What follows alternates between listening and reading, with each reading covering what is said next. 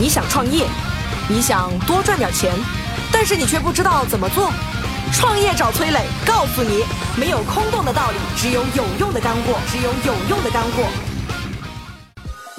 崔磊，乐客独角兽创始人、天使投资人，创办了《创业找崔磊》节目，帮助九百多家企业对接了五百余家投资机构，并获得了超十亿的意向投资金额。小纸条，抖音商业小纸条作者，以深入浅出、浅显易懂的方式讲述商业小技巧，四十天收获了三百二十万粉丝，视频播放量破亿。今天的节目，商家有痛点，聚合支付来解决。为何说做销售就是要简单粗暴？如何选择环保涂料？小纸条来告诉你。欢迎收听今天的创业找崔磊。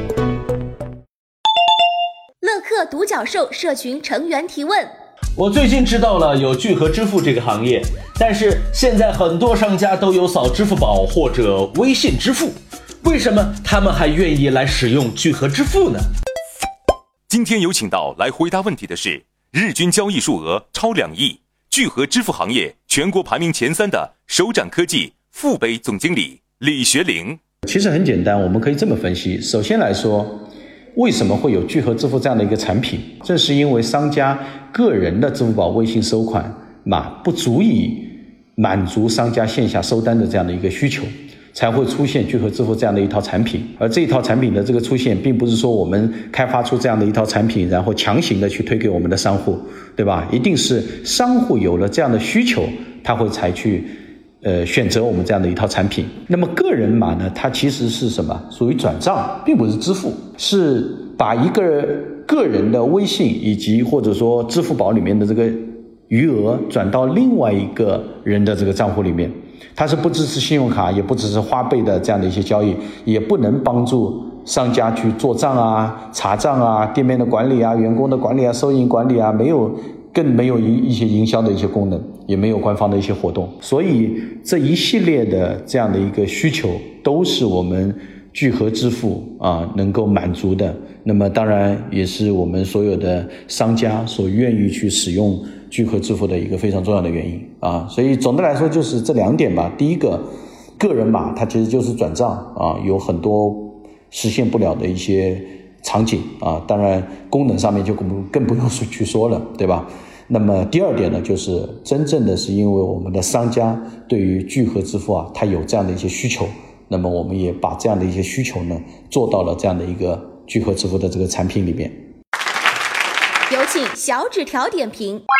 首先，你个人去收款，你自己的支付宝或者是微信打开，你收款超过一定的数额之后去提现，也是有手续费的，这钱也跑不了。所以这个钱，如果我是商户，我一定要给钱给到某一个人，我会给谁呢？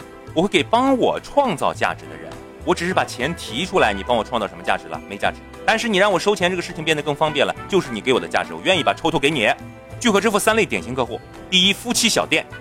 第二，中小超市；第三，KA 客户，也就是深度大客户，比如说机场啊、车站这种。夫妻小店什么问题？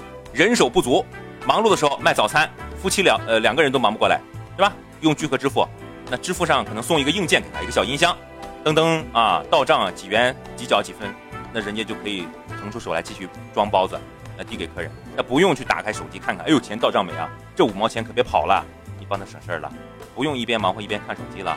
这不就是痛点的解决吗？那你说这样的人装不装？肯定装。第二个，中小超市，聚合支付可以给你的营业员发一个扫码枪，啊，擦擦擦擦。首先这个工作变快了，效率提高了。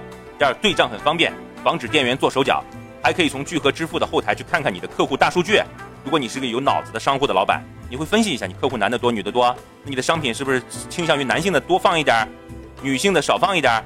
那么什么客户年龄多，年轻人来的多，那么年轻人要用的商品多摆一点。这是调整你商户的销售的策略嘛？客单价这个月增加了还是减少了？什么问题？拉开聚合支付提供给你的数据看一看，分析一下，用脑子来经营你的商户单位，这是痛点吗？那这样的商户装不装？装。第三类，黑客户，机场啊、车站的人来人往，那每一个人端着手机在机场买东西、要付款、买什么服务的时候，都问你：哎，支付宝能不能用？微信能不能用？所以 K 客户是被倒逼的。是被真正的海量的 C 所倒逼的，所以他们一定要用聚合支付。那 K 客户在乎什么呢？不在乎别的，什么你的手续费是千分之三还是千分之四，我不在乎，我在乎什么？我安了你的东西，你要给我第一个清清爽爽解决烦恼，第二个你的机器也好，软件也好，后台也好，必须给我做到非常耐用，有问题马上有人二十四小时及时响应，上门给我搞好。如果你做到这一点，我 K 客户装不装你的聚合支付？装。感谢小纸条的精彩点评。下一个是抖音网友提问：现在赚钱的方式真是千奇百怪。最近在网上看到一个有趣的事儿，有个百万粉丝的网红，把自己当成多只股票卖给粉丝，粉丝中谁买的最多，就可以决定他做任何事。为什么听起来这么离谱的事儿，还有那么多的粉丝愿意买单呢？我说的是个真实的事儿啊，有个网红男孩，长得不算太帅，胖胖的。通过自己拍摄的一些搞怪的视频，在抖音啊、微博啊，一共大概有一百万粉丝吧。他不通过卖产品赚钱，而是采取了一个又好玩又可以大大增加粉丝互动的方式。他呢，把自己分成了一万只股票，一万股，一股两百块钱。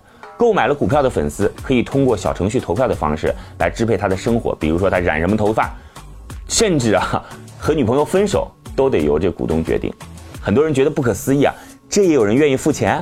其实呢，这就好比是很多男性观看这个直播嘛，通过谁打赏的礼物最多来决定女主播今天穿什么衣服，道理是一样的。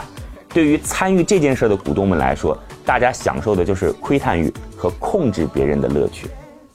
你说把人当成股票卖出去，这事儿啊，未来还真有可能普及。你还在为开店去网上查攻略？你还在满大街寻找轻松赚钱的门道？你还在为如何经营好自己的店想破头皮？赶紧下拉屏幕，添加节目简介里的微信号，加入乐客独角兽社群。我们联合了全国数十个品牌，数十个品牌赚钱只要点点手指。乐客独角兽社群成员提问。我们公司需要招一些销售人员，我也面试了一些，有些人面试感觉还不错，但是入职后效果不是很理想。究竟在面试的时候可以通过哪些方法可以看出对方是个好销售呢？今天有请到回答问题的是曾任阿里铁军校长、现车好多副总裁、毛豆新车网负责人李立恒。这个大的话呢，其实就是要搭建一套健全的销售体系。那一个健全的销售体系，它分几个大的模块，跟人有关系的模块，哈，就是我们说的这种组织这一套，啊，你的组织文化、你的组织保障、你的这个各种的这种这种叫体制，那么得有，这是专门针对销售的。那第二呢，就是说你整个管理体系，啊，那你是怎么分呢？比如说销售要不要分层级？怎么分，是吧？那你一个你销售的管理层级怎么分？是分四级还是五级还是十级？那这这里这这里都有学问了。那第三，你的激励。对吧？是怎么定？你是不是不是是不是有梯队？是长期还是短期？第四就是你的产品矩阵，整个健全的销售体系，我觉得才是它这个核心。啊，销售团队最本质的是需要强管理的，因为销售这个工作是一个非常就是简单粗暴，它的创新性比较弱啊，它不像其他运营策划，它每天都有新的这种想法，所以它对人性对人来来讲，它会产生这种厌倦。不耐烦，就是一个销售体系里面管理部分是非常重要的。